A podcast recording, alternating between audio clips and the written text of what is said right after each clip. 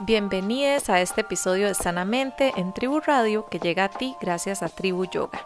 Si eres profe de yoga, bar, pilates o tienes un estudio y ya necesitas un app, Tribu ha sido creada específicamente para profesionales del wellness, así que te dejo la invitación para que visites www.tribu.yoga y crees tu aplicación de manera súper fácil hoy mismo. Mi nombre es Melissa Redondo y hoy nos vuelve a acompañar Carla Arguedas para hacerles la entrega final de esta miniserie de tres episodios de Nutrición Consciente. Hemos hablado de alimentación, nutrición, emociones, dietas, ha sido todo un viaje que hoy vamos a concluir hablando de las diferencias entre los abordajes de la alimentación consciente, la alimentación intuitiva y el enfoque tradicional, la nutrición científica. Además, Carla nos va a compartir una interesante teoría acerca de los alimentos primarios, así que quédense con nosotras hasta el final de este episodio. Bienvenida Carla y gracias por estar aquí una vez más. Muchas gracias Meli, yo feliz, me encanta ese tema, muchas gracias más bien por, por hacer esto posible. Son temas interesantísimos de hoy en día, creo que de abarcar. Sí, claro. Carla, este, bueno, entonces Mm, hemos estado escuchando esto, al menos yo lo, he estado escuchando y viendo mucho el año, el último año, o, o tal vez desde pandemia, eh, relacionado eh, precisamente con, con estos otros movimientos de body positive y, ¿verdad? Como también incluso body neutrality, que es otra de las, eh, de los conceptos que, que hay. A la par de todo esto, he escuchado lo de alimentación intuitiva, pero eh, también antes de la alimentación intuitiva, ¿verdad? Que bueno, vos nos vas a comentar qué, de qué se trata y todo. También antes, hace mucho, eh, en los tiempos que nosotros comenzamos a estudiar y todo, nos hablaban más como de alimentación consciente. Incluso me acuerdo de la bioalimentación. Entonces, ¿vos te acuerdas de ese término? Sí, sí, sí, ajá. Entonces, en yoga, eh, ajá, en yoga nos hablaban de bioalimentación. ¿Cuál es la diferencia entre estas cosas? ¿Qué es lo nuevo que, que, ha cambiado? Ok. Bueno, como en nutrición, como ya hemos hablado, es, eh, todo esto es, es, una ciencia que va, va, digamos, actualizándose, por decirlo así, y van saliendo diferentes enfoques. Más que todo, a esto me refiero con estos dos enfoques que vamos a ver hoy, el intuitivo, digamos, eh, y alimentación consciente. Entonces, el enfoque intuitivo sí viene como de, de hecho, dos nutricionistas que hace mucho tiempo sacaron esta, este enfoque nutricional que es un enfoque que la palabra, la palabra lo dice todo, ¿verdad? intuitivo. O sea, es mucho de, de, lo que uno, de lo que uno siente que debería de comer. Eso va más, eso, eso para mí, cuando yo lo, lo, lo estudié, yo dije, mira, claro, eso tiene mucho que ver con yoga, precisamente. ¿Por qué? Porque ¿qué hace yoga cuando nosotros practicamos yoga? Es como nos hace esa conexión del cuerpo y mente. Eso es lo que viene ese enfoque también a trabajar. Es mucho, es mucho para mí como los yogis. la gente que ya practica yoga se le va a hacer mucho más fácil entender este concepto, porque entonces el enfoque intuitivo es eso, es buscar como la conexión entre mente y cuerpo, ¿verdad? ¿Qué es lo que mi cuerpo necesita y qué es lo que siento que debería comer en diferentes horas y cuándo y cómo, ¿verdad? Eso es como lo que ese enfoque brinda. Eh, ese enfoque también lo que hace es, bueno, no es un enfoque, digamos, para pérdida de peso. Entonces, no está enfocada para eso, para nada. O sea, no, no, no busca perder peso. Es un enfoque donde busca que la persona esté, esté plena, se sienta bien eh, con, con, lo que va, con lo que sus alimentos que va a consumir y, ¿verdad? Y que como, como te digo, ¿qué es lo que necesita el cuerpo? O sea, escuchar como al cuerpo. Entonces, en esa parte es como, como se basa este enfoque, ¿verdad? Eh, este estar pleno y estar feliz, yo creo que muchas veces tiene que ver con estar saludable. Entonces, aquí ya empieza mi primera pregunta. Eh, ¿Cómo, ¿Cómo estar uno seguro de que e, esta manera en la que está comiendo, que es intuitiva, en la que uno se siente, entre comillas, feliz? Porque lo digo porque, por ejemplo, yo puedo ser muy feliz comiendo, yo qué sé, chocolates, ¿verdad? Todo el día. Eh, entonces, ¿cómo, ¿cómo se hace para saber que es como, como una plenitud real, digamos, o es nada más que me estoy sacando un antojo y entonces estoy teniendo una respuesta hormonal que en el momento es muy favorable, pero que quizás a largo plazo puede ser, puede repercutir de una manera no tan positiva? Bueno, esa pregunta exactamente es la que, digamos, sigue con la otra, o sea, con la otra tipo de enfoque. Esa es así, entonces, ese problema de ese tipo de enfoques, porque este enfoque como no es restrictivo y no es, digamos, que el peso no es importante porque ni siquiera se toma en cuenta, digamos, la persona no se pesa, digamos, si va a llevar ese enfoque, no, no, sea, no hay un seguimiento de peso que ellos no lo ven como un indicador de salud, lo cual, como yo profesional, no lo veo así, porque yo digo que el peso sí es un indicador de salud. Entonces ahí yo en eso considero que ese enfoque le falta esa parte, pero por eso es que hay enfoques distintos. y eh, digamos, bueno, no toman en cuenta el peso, pero sí, por ejemplo, lo que hablamos en, en otros episodios acerca de hacerse los análisis de sangre para saber si todo está bien y así, eso sí, o tampoco, tampoco no, es importante. No, en este enfoque más como de, más como, digamos, integral, más como holístico, por decirlo así, es más como eh, de, de, conectar con el cuerpo, de autoconocimiento, de por qué me cayó mal tal alimento, de, de sentir, ¿verdad? Si me comí algo, me cayó mal, ¿por qué será? De autodescubrimiento, lo cual me parece genial porque, como te digo, yo creo que en la práctica de yoga eso lo, lo, lo, hacemos mucho, ¿verdad? Que de hecho si comemos algo y pues nos cayó mal, entonces mejor esto no lo voy a comer hasta ahora y eso es lo que busca este enfoque, más como autoconocimiento de lo que nos comemos, cómo nos, cómo nos hace sentir y también a, nivel emocional, pero hasta ahí llega, digamos, es como esa, esa parte de ahí que me parece bien de nuevo, que uno podría aplicar, para mí uno tiene que aplicar como de, todos los enfoques.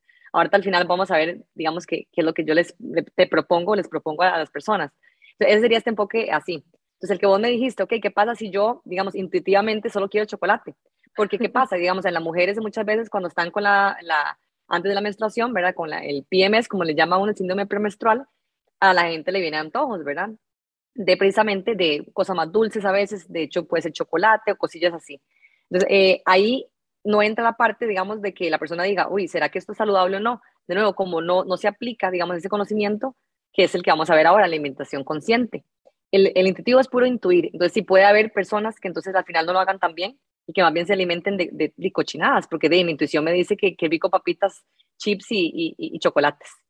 Vieras que una vez, bueno, en un curso de Ayurveda que tomé, eh, la coach, la guía nos decía que la lengua no es el órgano de la intuición. que muchas veces uno se come como una papita y es como, ay, intuyo que me tengo que comer otras 40, ¿verdad? Y es como, bueno, obviamente la comida, más ahora en la comida, bueno, yo siento que no se puede confiar en, lo que uno compra, especialmente si es comida procesada, o sea, no se puede confiar porque está diseñada precisamente para que uno no pueda parar. Exacto. Ahora de la Ayurveda tenés que ah, recordarme al final decirte algo de, Ayurveda que, que, me gustó mucho, que yo aprendí en este cursito, pero esto lo, lo, hablo al final, con alimentos primarios. Entonces, ¿qué pasó? Que bueno, entonces este es el enfoque de, intuitivo, que uno dice, bueno, no está mal, es un enfoque, como te digo, muy de conexión con cuerpo y mente, lo cual es, está bien, está bien que nosotros eh, tengamos ese, autoconocimiento de qué, nos, qué, nos, qué pasa cuando comemos ciertos alimentos, qué es lo que sentimos, eso me parece bien, pero queda por ahí, hasta ahí. La alimentación consciente viene a ser un poquito más, más, este, más extensa, por decirlo así, incluyendo que sí, la persona también tiene que estar consciente, de, ahí sí importa el peso, de, de su peso, cómo estoy, si estoy, si estoy en un peso adecuado para mi edad, no tiene que estar en el peso ideal. Yo el peso ideal nunca lo he usado, de hecho, en mis consultas, y antes uno como nutricionista lo usaba mucho, pues ahora no, ahora casi que ningún nutricionista lo utilizamos, utilizamos un peso, un peso, digamos, este, saludable, no, no necesariamente el ideal, porque el ideal puede ser muy estricto según, el ideal es en base a unas fórmulas, ¿verdad? Y a veces muy estricto, porque a veces depende de la genética, ¿verdad? De, nuestro cuerpo es distinto o la altura es diferente, porque tal vez somos más bajitas, entonces, ¿me entiendes? Ahí va a diferir, de, tener diferencia en cuanto al peso. Entonces no es un peso como tan estricto, el consciente, pero la alimentación consciente busca algo diferente, que es, digamos, que, eh, que, se, que, se, define en inglés el famoso mindfulness o, atención plena o alimentarse conscientemente. ¿Y eso qué quiere decir? Que a la hora de comer comemos de manera presentes. a mí este enfoque me encanta porque me parece a mí que es como aprovechamos como para decir, ok, cuando yo como voy a ser totalmente presente en mi comida. ¿Verdad? Esa es la alimentación consciente. Estoy consciente de lo que me estoy comiendo. Entonces, cuando uno aplica la alimentación consciente, digamos, si estás comiendo en este momento, eh, pones un, plato enfrente, la alimentación consciente te, te, te, busca a que, ok, observes, vea el alimento que tiene, los colores, eh, lo que huele, ¿verdad? Y luego, obviamente, ya lo probamos. Entonces, ¿qué siento cuando lo muerdo? Si es crunchy, si es eh, muy líquido, si es suave. Entonces, esas, todo eso, texturas, olor, sabor, eso es la alimentación consciente. Y además de que la alimentación consciente también te invita a que uno, uno, la digestión empieza en la boca. Entonces, el masticar lento. Por eso yo, siempre le pregunto a la gente, ¿usted come rápido? ¿Cuánto dura comiendo? ¿verdad? Yo hago esas preguntas. Entonces la gente es como, como de, no sé, se quedan así como, sí, sí, de, no sé, duró 15. Uno, no, uno dice, que raro, ¿por qué me pregunta esto? Y es por eso, porque hay gente que come literalmente en cinco minutos. O sea, se traga la comida.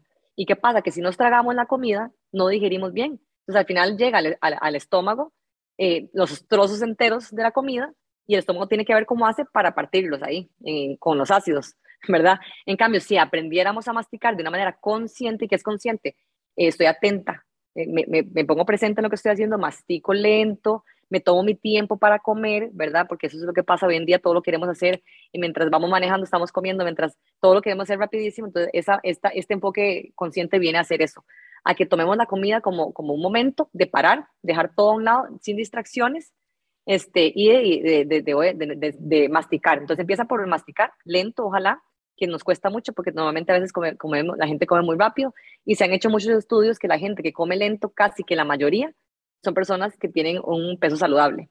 Que si vos comes, digamos, lento, el cuerpo obviamente llega a un punto donde se sacia y vos decís, ya estoy, ya estoy satisfecha. De hecho, yo es una palabra que le enseñé a mis hijas desde muy pequeñas.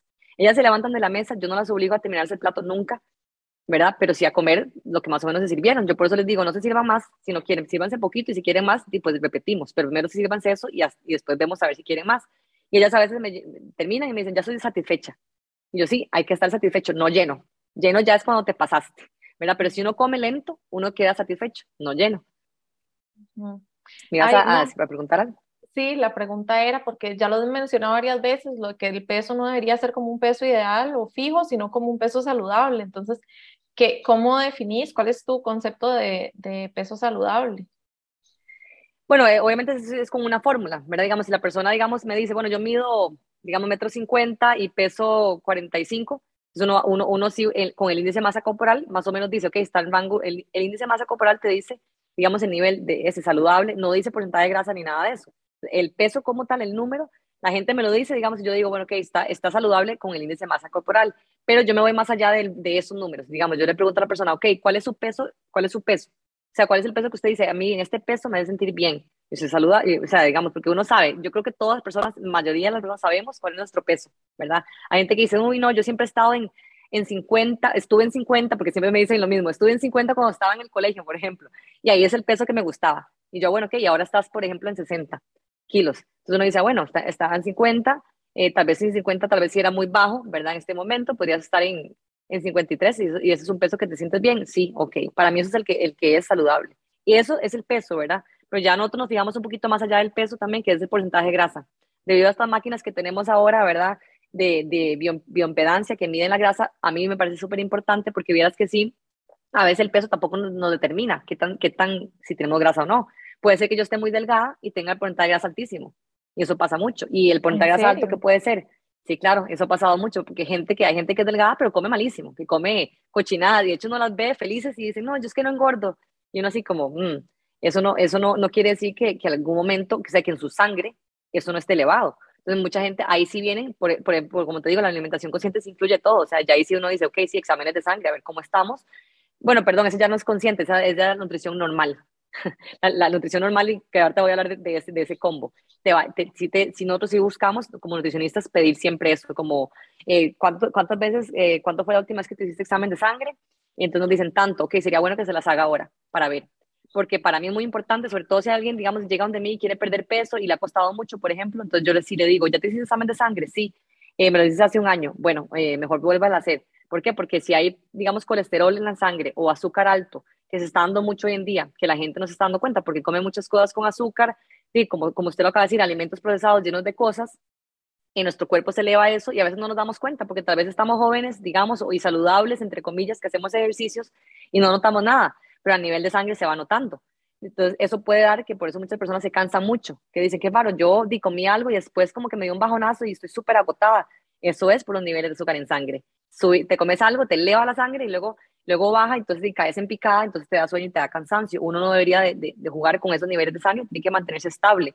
Para eso es una alimentación balanceada, pero eso a veces nos cuesta entender, pero para eso siempre digo a la gente, vaya a un nutricionista, aunque sea una vez, para que por lo menos te guíe en el proceso de, de, de como en general, y ya después uno ya y va poco a poco, ¿verdad? Pero sí es importante, esa, como te decía yo al inicio, la guía, ¿verdad? Porque muchas veces lo hacemos solos y si no, pues investigar un poquito, ¿verdad? Esto.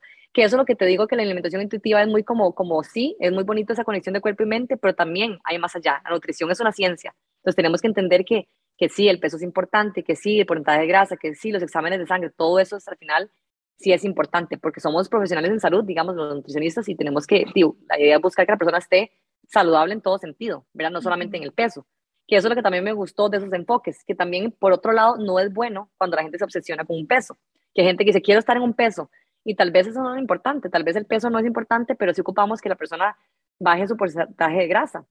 Y al bajar grasa no quiere decir que bajes el peso, puede ser que aumentó músculo, ¿me entendés? Entonces hay como, como un tema con el peso en particular que yo soy como muy, no se enfoque tampoco en el peso, pero de nuevo, busquemos estar saludables, ¿verdad? Sentirse bien, que todos los exámenes cuando usted los haga no haya ningún problema, que todos los indicadores estén bien, que la gente, uno debería hacerse una vez al año por lo menos, ¿verdad? Un examen para ver qué tal todo, sobre todo con la edad, ¿verdad? Que uno dice, pues sí, la edad va cambiando y uno se da dando cuenta que hay alimentos que no nos caen bien como nos caían tal vez a los 15 años, ¿verdad?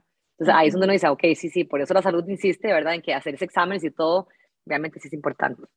Carla, eh, ¿qué pasa con las personas que tienen eh, sobrepeso o incluso obesidad pero los exámenes de sangre salen perfectos, porque es que, o sea, si, si, es, si es así también, o sea, hay casos. Ok, en eso vieras que, digamos, uno dice, ok, digamos que obviamente me ha llegado un caso así que uno dice, bueno, ahí todo bien, la persona es, digamos, eh, tiene sobrepeso, porque uno lo mide, como te decía, con esos indicadores de índice de masa corporal y sale con sobrepeso y sale que tiene, eh, eh, que luego se hizo examen de sangre y todo bien, no tiene porcentaje de grasa alto. Nuevamente ese sobrepeso es, bueno, cuando sucede así, que, que el porcentaje de grasa está bien, está estable, y los niveles y todo lo, de azúcar, lo, de los exámenes de sangre salen bien, la persona puede ser que sea más, musculosa, entonces todo bien, tiene más músculo y por eso su peso es más alto.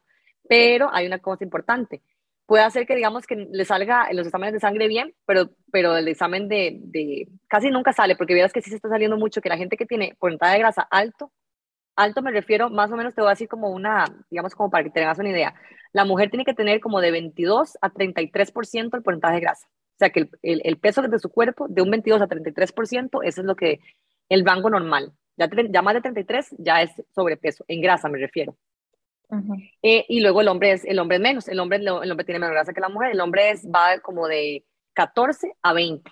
Entonces el hombre más bien, vea que nosotros empezamos de 20, más bien ellos al 20 ya es demasiado, si ellos tienen 23 ya están altos en grasa, porque el hombre tiene menos grasa que la mujer, ya eso es una cosa ya de, de, de composición corporal, genética de hombre y mujer. Entonces, bueno, entonces, ¿qué pasa? Que la persona, si aún así, digamos, salió bien de colesterol, que tal vez salió bien, pero casi no, casi siempre, cuando a mí me salen indicadores altos en la, en la balanza, en eso, cuando me sale, digamos, un, un hombre que tiene 35%, que se pasó, digamos, que era 20 el, el máximo, esa persona por lo general siempre sale con colesterol alto o triglicéridos o alguno de esos desbalanceado. Entonces, es, es, muy evidente. Entonces, de hecho, para mí, por eso digo que esas pesas son como, en eso son muy, muy buenas para uno como salud, porque uno dice, ah, no, o sea, yo cuando los, veo así, yo, uy, sí deberíamos de bajarse por tanta grasa, ya te hiciste examen, sí, sí, de hecho tengo alto, y ahí empiezan, porque también no lo dicen al principio, sí, tengo alto el colesterol toda la vida, y yo, ah, bueno, hay que trabajar en eso, es importante, hay gente que tiene que tomar medicamento, sí o sí, hay otra gente que no, que simplemente con la alimentación se ayuda. Entonces, por ahí va la cosa, ¿verdad? Pero sí, sí es un indicador de la, la grasa, sí, hoy en día está siendo el indicador como más, más fuerte en esa, en esa parte, no tanto el peso, pero sí la grasa. Entonces, y también porque pasa que, que, el, que el, el, cuerpo va cambiando en su composición. Entonces, conforme avanzando los años, tendemos a subir más grasa y bajar el músculo. Entonces, ahí es donde yo le digo a la gente, ok, tratemos de buscar mantener ese musculito ahí, ¿verdad? Un poquito activo para no hacer esos cambios tan, tan drásticos, ¿verdad? Que, que te iba así, ya dejando de lado, por ejemplo, así digamos como los, la, eso, los exámenes de sangre y todo eso, ya es la parte del cuerpo. Por eso es que uno también insiste en el peso. No es una cosa por molestar, pero digamos, mientras más, por ejemplo, una persona que con mucho sobrepeso empieza a correr, uno, uno, uno debería recomendar no correr, mejor camine, después corra. ¿Por qué? Porque si usted corre con un peso muy grande en su cuerpo, eso va a hacer que lesiones de fijo, entonces lesión de rodilla, entonces luego va a tener que pagarle a un fisioterapeuta para que le ayude y así sucede, ¿verdad? Pero a veces la gente no entiende como que eso es importante, entonces yo digo, no, porque a veces hay gente que le da por el tema como que eso es muy físico, pero no puedes tener la habilidad de, levantarte tan rápido o de ciertas cosas que se pueden hacer, entonces te impide, sí, te impide muchas cositas ahí, tal vez a, nivel de, de, la motricidad del movimiento, ¿verdad? Que hoy en día también se está hablando mucho de esto, de que, que por eso es que yoga a la gente le está encantando, yo no sé si te has dado cuenta, pero hay mucha gente que se está metiendo más en yoga por el interés de que quieren tener más habilidad en su cuerpo. Hay gente que, que tal vez hace mucho, digamos, algún ejercicio físico, como por ejemplo gimnasio o CrossFit, por ejemplo. CrossFit también trabaja mucho esas cosas, pero algún, digamos, ejercicio específico. Digamos que alguien que va al gimnasio nada más, se dan cuenta que va al gimnasio y tiene mucho músculo, pero están súper tensos y tiesos. Entonces la gente dice, no, no, se ocupa, o, la gente que hace un deporte en específico, digamos, competitivo. Entonces te llega un punto donde se lesionan también por tanto movimiento del mismo lado. Entonces, por eso hay que hacer yoga es para mí, yo siempre lo he dicho, es como el, ah, la salvación de que te ayuda a mover todo tu cuerpo de una manera integral. Entonces, y esa habilidad eh, corporal es súper importante para la, para la edad, conforme vamos avanzando, sin, sin pensar en el peso, más que todo como cómo, ¿verdad? Se mueve el cuerpo y cómo la habilidad que tengamos. Absolutamente. Tengo una pregunta. Em, ¿Cómo se aborda el tema de decirle a alguien que sería más saludable eh, bajar el porcentaje de grasa o lo que sea, siendo como conscientes de que puede haber ahí un factor emocional, no sé, o sea, cómo, cómo se dice o cómo se le, se le sugiere, ¿verdad?, a esa persona de una manera que sea sensible. Bueno, por lo general yo mis consultas, de hecho eso es lo que te iba, que te iba a mencionar, yo, yo, yo he, como yo he llevado varios cursos de, todo esto que, estamos hablando ahora, ya los he llevado los estudié, entonces yo obviamente trato de hacer ahora todo como más completo. Digamos, antes me enfocaba, porque uno, uno la agarra así, en toda la vida uno empieza así, uno empieza como, como solo me enfoco, en un momento solo me enfocaba en nutrición normal, ¿verdad? Que era muy, muy cuadrado, me parece a mí, que era muy cuadrado como solamente la comida y toda la comida. Ya después de eso yo dije, bueno, ok, sí, pero lo que estás diciendo vos, ocupo, ocupo, aquí hay más sensibilidad, ocupo como que la gente es algo más integral, la gente no solamente come, la gente tiene una vida, ¿verdad? Tiene familia, tiene, no sé, cosas. Entonces, bueno, por dicha, como te digo, o sea, es que no solo cosas bonitas, ¿verdad? O sea, no es solo como que tomar en cuenta las salidas con los compas y las margaritas, o sea, es como, como justo lo dijiste hace un ratito, la grasa es protección, o sea, ¿qué, ¿qué ha pasado en la historia? O sea, todos tenemos una historia, ¿qué tan doloroso es? Que, o, o, qué tan juzgado se puede sentir alguien cuando estamos hablando de su cuerpo, o sea, son un montón de cosas, ¿verdad? Que curiosamente, ahora nada más para mencionar rápidamente lo que vos dijiste, la protección, he tenido varios pacientes eh, con sobrepeso, ya sea hombre y mujer, que, que, muchas veces, porque son las personas protectoras de la casa, son las que tienen sobrepeso y, y, lo tienen por eso mismo. O sea, como que ellos mismos se protegen por medio de eso. Y es algo exagerado, o sea, que uno se da cuenta y dice, wow, cuando uno empieza a hablar de la historia, la persona, la persona dice, no, es que yo soy el que, el que hago todo mi casa, yo cuido a mi mamá, yo cuido a esto y el otro, entonces uno, y no ve que esa persona es así, y, y, y, entonces su cuerpo, ¿verdad? Lo hacen también de esa manera. Entonces, e, es como una cosa que pasa, pero cuando lo que vos dijiste, ¿cómo abordarlo? Yo lo abordo, yo lo abordo de esta manera y lo, y lo recomiendo que la gente que lo abordaría así. Primero, por eso, por eso una persona, uno le pregunta mucho en una consulta nutricional, digamos, como la historia, como, bueno, los antecedentes y, y, qué es lo que te gustaría hacer, porque siempre le pregunto, ¿cuál es su intención? ¿Qué es lo que quieres con el plan?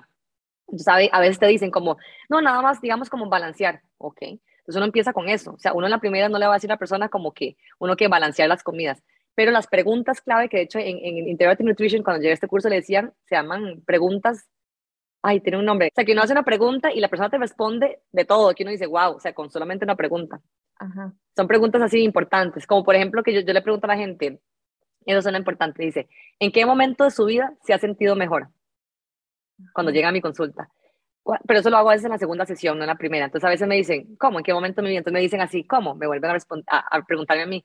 Yo sí, por ejemplo, ¿en qué momento su vida se considera que usted estaba bien, que se sentía feliz? Entonces, casualmente me dicen, uy, cuando tenía, cuando muchos me dicen, cuando tenía el peso tal, porque estaba en el colegio, hacía deportes, me sentía súper hábil, me sentía súper fuerte, con lleno de energía. Y yo, ah, y entonces yo le digo, ¿y vos crees que podría estar así? De nuevo, por lo menos acercarse un poquito como a eso. Ay, pues sí, probablemente tendría que hacer muchas cosas, ¿verdad? Y ahí va, y ahí va, y ahí va uno. Con... Entonces ahí ya, esa fue la pregunta. Yo no le dije absolutamente nada más. Pero en, en, yoga, eh, digo, perdón, en esto de nutrición he aprendido mucho a hacer como el, el coaching, ¿verdad? El coaching es otra cosa que tenemos que aprender a hacer. Y yo sí lo, lo, tuve que aprender así porque esto que estás diciendo es súper importante. No podemos ser tampoco tan insensibles y decirle a la persona, no, es que tenés mucho sobrepeso y eso lo hacen. Y porque sí me lo han dicho, yo estuve, de hecho, cuando yo trabajé en, en la, en, en, ¿cómo se llama? En lo, en lo público, a veces te lo dicen así porque me han dicho como, no, está sobrepeso, está muy, está muy gordo, así literalmente. Ay, que te lo peso y... te lo dice un doctor que también tiene sobrepeso, gracias. Exacto, exacto. Bueno, eso pasó cuando yo trabajaba, cuando yo trabajaba en San Juan, unas nutricionistas quedaban ahí, ella era bien bellenita, y, este, y ella le decía así a los pacientes, y yo estaba con ella porque yo era la asistente, y le dice, le dice, un, un paciente le dijo, ay, ¿qué va a decir un doctor? Usted diciéndome eso y usted también bellenita. Y ella se quedó callada. Bueno, aquí no vinimos a hablar de mí, aquí vinimos a hablar de usted y de qué, ¿verdad? Pues yo dije, ve, la gente, ¿verdad? Es como, es interesante, pero sí, hay que tener tacto para eso y hay que también saber cómo, cómo irlo hablando. Más que todo, yo creo que es la, la pregunta importante. ¿Cómo, ¿Cuándo se ha sentido mejor? ¿Qué es lo que se siente bien usted? ¿Cómo se siente bien ahora? ¿Siente bien ahora? No, probablemente, y siempre me dice, probablemente si, si perdiera un par de kilos más me sentiría mejor porque podría jugar con mis hijos eh, y tirarme al piso. Ahora me cuesta. Entonces yo, ah, bueno, ¿ves? Entonces yo digo, ve, eso es una cosa importante. Entonces yo siempre lo, lo pongo como meta, meta, sentirme bien y poder jugar, digamos, libremente con mis hijos. Mm, qué lindo, suena bonito. Carla, pregunta, ¿qué pasa con las personas? Yo me estoy saliendo del tema, como siempre. Em, ¿Qué pasa con las personas que, que nacieron, eh, o sea, que han crecido siempre con cierto tamaño de cuerpo y que siempre han tenido ese, ese sobrepeso o incluso obesidad desde la infancia. ¿Cómo, o sea, que eso no es normal ya, pues. O sea, porque habría que cambiarlo si la persona, digamos, se siente relativamente conformable, confortable con eso, o si está más bien en proceso de aceptarse y no en proceso como de lo que hablamos al inicio, ¿verdad? Como de transformarlo de alguna forma. Porque muchas veces también buscamos esa transformación para agradar de cierta manera o para calzar de cierta manera, o porque se nos dice que tenemos que pesar o medir o vernos de cierta forma, pero tal vez en el fondo, di, pues siempre ha sido así y, no, no sé, ¿sí me entiendes? No sé. Sí, claro, te entiendo perfectamente. Eso, eso yo lo, lo, te lo diría así, con un ejemplo, ¿verdad? Con un ejemplo, con una, con una amiga precisamente, que ella eh, no, no, ella siempre fue, digamos, toda la familia de ella siempre han sido como de bellenitos, por decirlo así. Yo no diría gordos, pero sí, no, no, no eran delgados, eran más con un sobrepeso, por decirlo así. Y ellos, para ellos eso estaba bien. Ella también, digamos, no se sentía mal con eso. Pero ella llegó a un punto donde dijo, yo quisiera como cambiar tal vez eso, que podría, yo creo que sí podría verme mejor. Entonces ella, bueno, ella fue, ella empezó a venir a mi consulta y yo le empecé a hablar, ella me empezó a hablar de, de, de, de eso, de su historia familiar. Y cuando ella llegaba a la casa de la familia, ya ella ya vive sola y todo, que le decían eh, como que sí, no, coma esto y le, le, empujaban a comer alimentos como digamos con mucha grasa, eh, todo muy calórico, mucho digamos mayonesa y así, cosillas así como que uno dice, ¿verdad? Uno que uno trata de como de cuidarse y ella, y ella decía como no, pero no quiero, entonces la hacía sentir mal, como cómo, cómo no, pero nosotros comemos así, como que es una cultura, entonces cuando eso que me estás diciendo vos pasa mucho en una cultura familiar, cuando en las familias todos se acostumbran a comer en la mañana el, el pinto, pero le echaron el atero de natilla, y comen el, pan con mantequilla, más eh, le echan jalea, más, más, ¿verdad? Y así, ya es una costumbre familiar. Entonces, como decimos, se acostumbra la gente a que, bueno, que tienen sobrepeso y todos son así. Cuando esa persona decide, tal vez, como cambiar o, ¿verdad? Eh, obviamente, a veces pasa por obligación, o sea, porque, digamos, ya sea, a veces no, no pasa por la, la, parte estética, sino que la persona llega a un punto donde tiene algo, síndrome metabólico o algún problema en la sangre, lo que hablamos ahora, que entonces te obligan a cambiar, eso es todavía más rudo. Digamos, esta persona amiga mía no la obligaron a cambiar, o sea, porque no tenía ningún impedimento de salud, pero ella me dijo, yo me quiero, yo creo que yo podría verme mejor. Yo le dije, sí, claro, sí, puede. Yo, bueno, eh, decime una cosa, ¿y por qué usted no puede cuando van de su familia decir que no? No, gracias. Ah, no, digo, igual, yo digo que no y me dicen de todo y yo, ¿y? No, yo, pero sos vos, ya usted está sola, yo estoy en su casa, yo usted puede hacer lo que usted quiera en su casa, coma lo que quiera. Y si usted va a un lugar de esos y le digan, usted, le, usted le dan de comer, la usted le dan de comer así, eh, con la cucharita, y me dice, no, y yo, ah, bueno, entonces, nadie le puede meter la comida en la, en la, boca a usted. O sea, uno puede decidir como, no, no quiero, gracias, y ser cortés con eso. Y eso pasa mucho, y a mí me ha pasado mucho, por ejemplo, con, con actividades, que a veces yo era dulcera, pero full. Y por dicha, empecé, como te digo, a conocer muchas cosas, a educarme, y de hecho ya ahí yo voy a decirte lo que te iba a decir de Ayurveda precisamente en un curso de Ayurveda eh, que llevamos en este, en este curso de nutrición que llevamos, este, te decían que hay que limpiarse la lengua con un limpiador de lenguas. Ese limpiador de lenguas, o sea, yo me lo compré, yo dije, eso fue realmente es la maravilla para mí. Yo dije, al menos a mí, yo no puedo decir yo digo que sí, los estudios de hecho salen que sí, ayuda muchísimo, pero al menos yo siempre lo receto cuando alguien me pregunta, yo digo, a mí me ayudó mucho con el azúcar. Porque el limpiador de lenguas, bueno, uno lo usa, ¿verdad? Se limpia bien la lengua, en la lengua uno se da cuenta que no se limpia como, como se limpia con un cepillo de dientes. Uno se lo limpia con cepillo de dientes y se te revisa la lengua después, a veces la tenés blanquita. Eso blanco son un montón de toxinas que tenemos en el cuerpo, que queda acumulado, o de comidilla que queda por ahí. Entonces la lengua sí, con ese rastreador de lengua, o sea, se limpia, pero total. ¿Qué pasa con eso? Al limpiarse la lengua tanto, que lo, recomiendan unas dos veces al día, eh, después de obviamente lavarse los dientes, este, te, limpia, te limpia la lengua. Entonces eso, eso hace que las papilas gustativas queden más sensibles a los sabores. Entonces, cuando comes dulce, te sabe demasiado dulce. Cuando comes salado, di salado, obviamente, ¿verdad? Pero entonces yo, cuando yo hice eso, yo dije, bueno, y voy a probar, porque también, como te digo, uno tiene que probar. Si no, nada, nada me va a pasar porque no es, algo, no, es un medicamento, es algo natural, es un aparato nada más. Y yo lo probé, porque dije, no, yo estaba en este curso, yo decidí probar todo lo que, me, lo que ellos me, me proponían. Y me empecé a limpiar la lengua y de verdad, yo digo, esto para mí fue milagroso, porque yo que soy dulcera, yo ahora, se me pone un postre y yo digo, sí, pero un poquito porque no, no aguanto el dulce, o sea, ya, me sabe mucho, pero yo creo que es por todos los hábitos que he ido teniendo de, de eso, limpiarme la lengua y lo mismo que hemos hablado de alimentación consciente, que yo digo, ah, no, sí, esto está muy dulce, güey, pucha, ¿cómo me comía yo esto? Antes yo me comía esto como, como sin nada. Cuando tenemos la lengua sucia, no, no percibimos los sabores, entonces por eso la gente puede comerse más de la cuenta, ya sea dulce o salado, ¿verdad? Entonces, ahí, por, ahí, por ahí les dejo ese tip, a limpiarse la lengua con y no lo venden acá, verás que no lo venden acá. Yo ahora en estados que fui, encontré, yo casi me vuelvo a lo que yo digo, voy a comprar para vender a todo el mundo. Y no, al final no compré para todo el mundo, pero me compré eh, dos, uno para mi esposo y uno para mí, eh, porque son metálicos. Y es mejor ese porque di, lo puede limpiar y volver a usar, o sea, y es, lo puede usar toda la vida. aquí estuvieron vendiendo de plásticos y los dejaron de vender. Eh, igual de plástico no es como la mejor opción, ¿verdad? Pero bueno, si puede conseguir limpiador de lenguas, recomendable. Bueno, sí, en Costa Rica no se consigue, pero eh, en todo lado donde llegue Amazon va a haber y vale, son baratísimos, o sea, son como 10 dólares, algo así. Ajá, sí, son bien baratos. Así que súper recomendado. Sí, vieras qué loco lo que decís, porque yo lo tengo eh, y yo lo uso, pero no, no noté como esa extra sensibilidad a los sabores, tal vez. Tal, vez, no, no, sabía. Tal vez ya era extra sensible. Exacto. No, tal, tal, vez uno dice, uno lo usa y de nuevo no te han explicado que tal vez eso sucede. Yo como, como te digo, llevé todo el combo. Tal vez por eso, tal vez, bueno, no sé, vos me, vos me has dicho que vos tampoco comes tanto dulce, no, no sos tan antojada, ¿verdad? ¿O sí? No, no, no. Bueno, probablemente es lo que te digo, o sea, eh, porque también sucede que el antojo viene que si, digamos, por ejemplo, yo comí en el almuerzo algo muy salado, un, por ejemplo, un pedazo de carne, y yo me lavé los dientes, pero no me limpié mucho la lengua, entonces uno queda con ese sabor salado, entonces más bien el cuerpo te pide, porque el cuerpo es muy como así, como la parte intuitiva que hablamos ahora, el cuerpo te pide algo contrario, como algo dulce para, para quedar en ese balance de, de, de, de gusto, por decirlo así. entonces uno dice, ah, interesante. Entonces, eh, nada pierde uno con eso, como si son aparatos sencillos, hay que utilizarlo como un cepillo de dientes y listo, dos veces al día. Ah, ok, buenísimo tip. Entonces, Carla, contanos acerca eh, de la nutrición primaria. Bueno, se llaman alimentos primarios. A los alimentos primarios. Ajá, exacto. Eso fue como lo más, para mí lo más chido de este curso que llevé, que me encantó, que, que, que esto decía así, decía como que uno, ¿verdad? Los alimentos secundarios es todo lo que, lo que comemos, la comida, por decirlo así. Y que hay alimentos que son primarios, que nos nutren más. Entonces son cuatro, que se basan en cuatro. Uno es eh, la espiritualidad.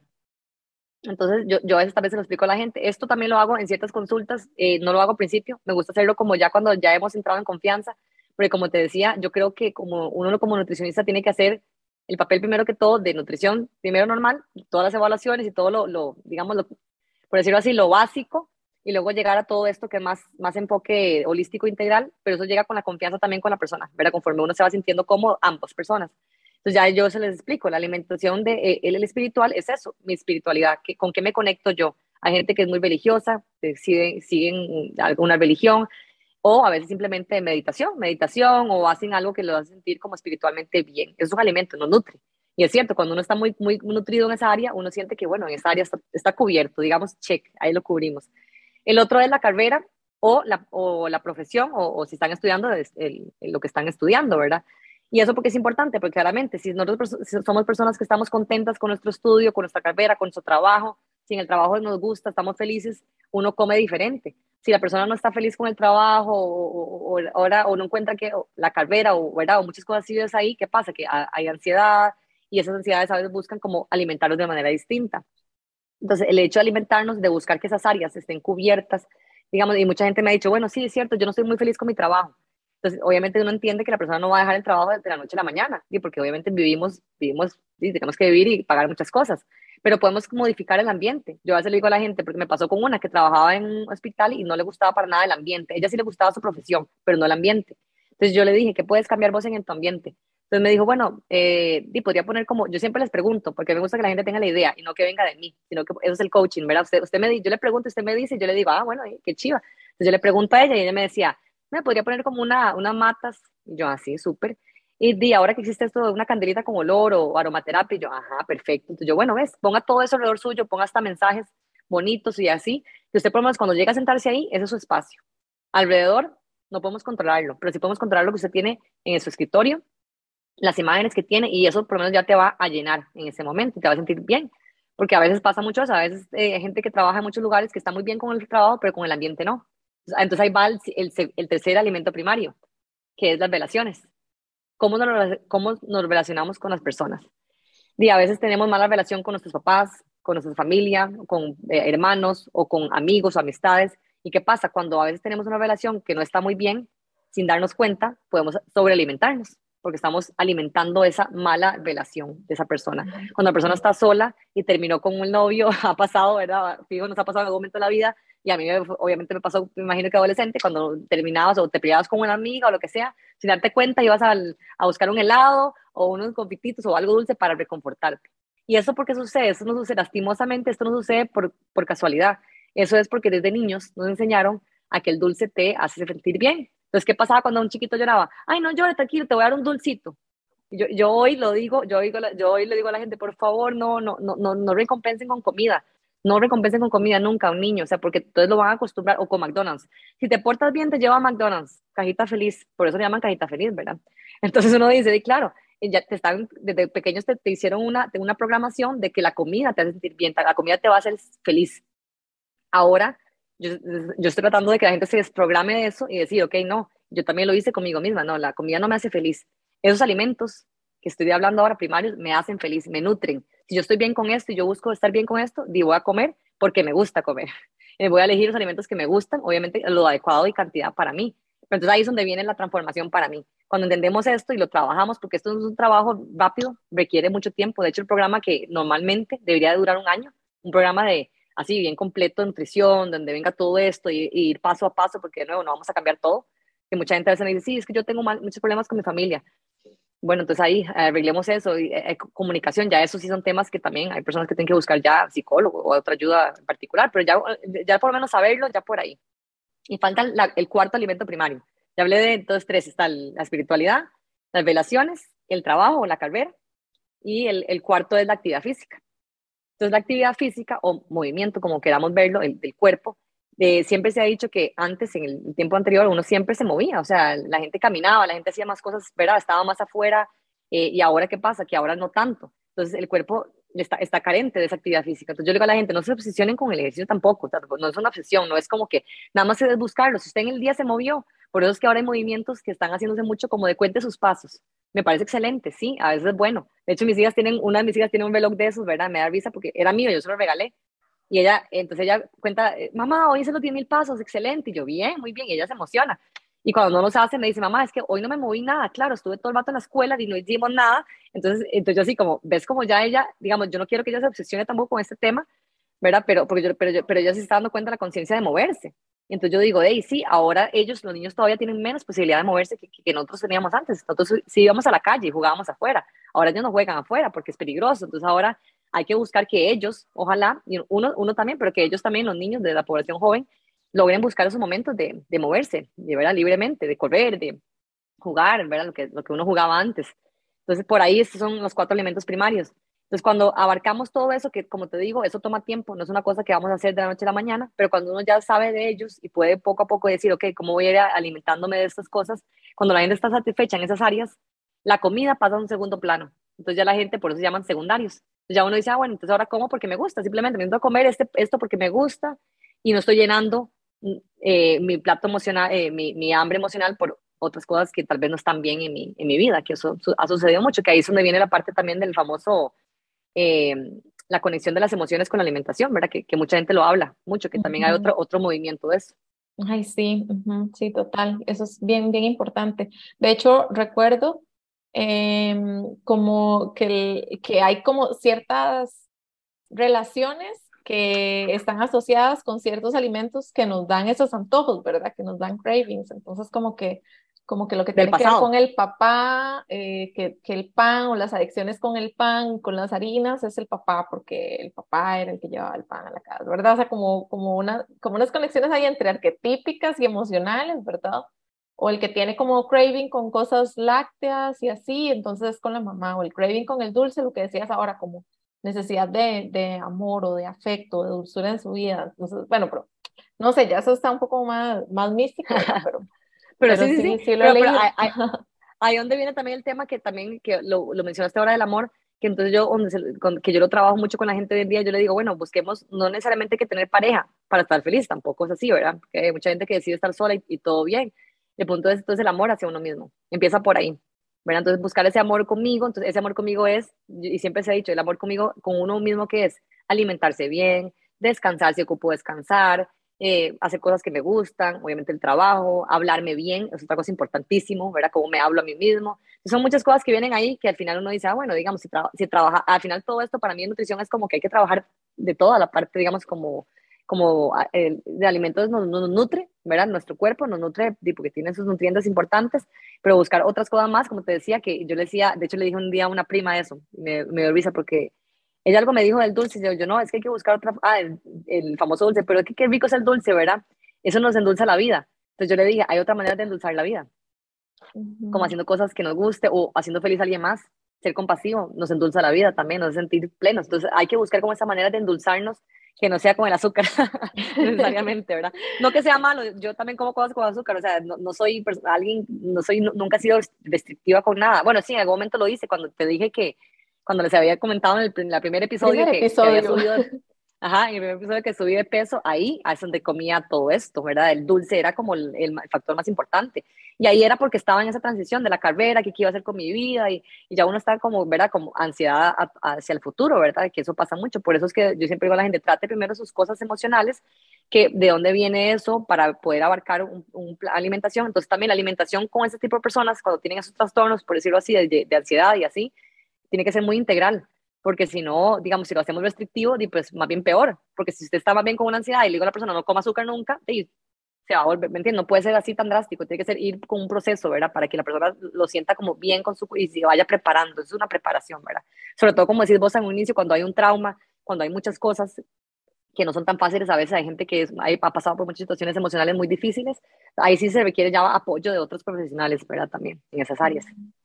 Bueno, entonces, eh, me queda, me queda muy claro eh, y me, me, parece muy interesante y bonito y aliviador saber que, que se puede llevar un proceso con una nutricionista, que no tiene que ser una cosa que hay que ver un resultado en un mes ni en tres meses, sino que como lo decías vos, lo ideal es tener un proceso de un año donde las personas se hagan conscientes de que, de que muchas veces eso que quieren solucionar por medio de un número en la báscula o por medio de lo que están comiendo, también hay que darle este, inspeccionarlo y darle seguimiento con otro tipo de profesionales para que sea mucho más integral y al final vamos a resolver muchísimo más que la manera en la que nos vemos o cómo pesamos, sino que vamos a solucionar las cosas más a fondo. Entonces me parece muy, muy cool porque a veces uno evita ir al nutricionista.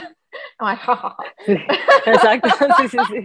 Que no me van a regañar, me van a decir que no, ya sé lo que me van a decir, que no puedo comer y a mí me llegan a decir eso cuando me sientan a mi consulta. Yo sé que me vas a decir que no puedo hacer esto y esto, y yo la me quedo callada. Yo no, no, yo no le voy a decir nada de eso. Usted lo está diciendo. claro, evitamos ir porque pensamos eso, o sea, pensamos que va a ser un juicio, pensamos que va a ser eso, una restricción, ¿verdad? Como te contaba que, que me decía Armando la vez pasada, es que contratar un nutricionista es como contratar un enemigo que le va a quitar a uno todo lo que uno le gusta, pero no necesariamente tiene que ser así, sino que más bien es una persona que te va a ayudar a expandir tu conocimiento de, de de cómo nutrirte realmente con estos eh, alimentos primarios eh, y, y, te va a dar una guía acerca de, de, cómo balancear el alimento secundario, ¿verdad? Que es la comida. Entonces, me encanta, eh, me encanta, me encanta esa conclusión. Este, Buenísimo.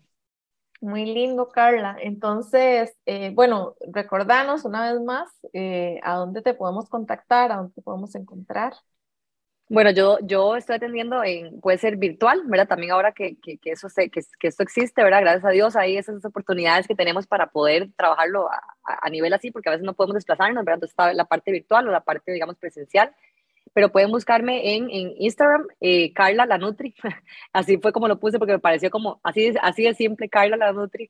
Eh, yo lo había separado de la parte de, de, Nutri Yoga, que es el de yoga como tal, pero entonces este es el Carla Nutri, ahí me pueden encontrar en Instagram, eh, ahí, ahí, para los servicios, ya sea como, ya sea eso, nuevo, consultas virtuales o, o, presenciales, también este, en un momento quiero dar, darle en futuro talleres y cosas así, de esto mismo precisamente, porque a veces uno ocupa como, como la información y tal vez en grupos, a mí me encanta también trabajar con los grupos, entonces ahí, ahí estamos en esa, ojalá para otro año tener más cositas ahí.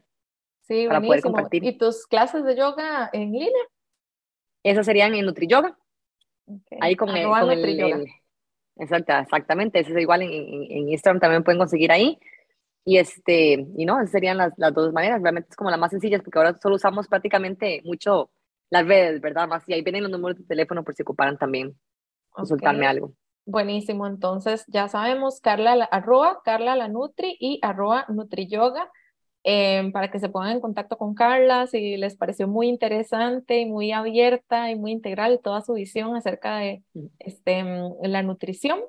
Y eh, también les quiero, esto les voy a chismear, que Carla tiene apps, entonces es muy cool porque pueden tomar las clases de ella de yoga por medio del app de Tribu Yoga, por supuesto, y también tiene un app de nutrición que está súper cool por donde este, pues ella les hace los planes y, pueden, y les lleva el seguimiento y pueden subir fotos y todo así con peras y manzanas, ¿verdad? Facilísimo y súper claro. Entonces, eh, estén donde estén, si no están en Costa Rica, no importa, no se pierden la oportunidad porque, porque podemos hacerlo todo virtual. Muchísimas gracias. Así es, gracias Meli. Muchas gracias Meli, de verdad por la oportunidad. Buenísimo, me encantó hablar de esto con vos. Sí, muchísimas gracias, sí. Mi nombre es Melissa Redondo y este episodio ha llegado a ti gracias a www.tribu.yoga. Si necesitas una aplicación en la que tus estudiantes puedan hacer reservaciones de clases, en la que puedas registrar asistencias, vender tus cursos on demand, recibir pagos desde cualquier parte del mundo y hacer la administración de tu escuela más fácil, visítanos en www.tribu.yoga. En nuestra página también encontrarás los enlaces y referencias mencionados en este episodio, todos los episodios de Tribu Radio y un blog fantástico, co-creado con profes de la comunidad de Tribu en el que tú que nos escuchas también puedes colaborar. Encuentra todos estos recursos en www.tribu.yoga y síguenos en Instagram arroba tribu.yoga.app. Somos Tribu, un software como tú.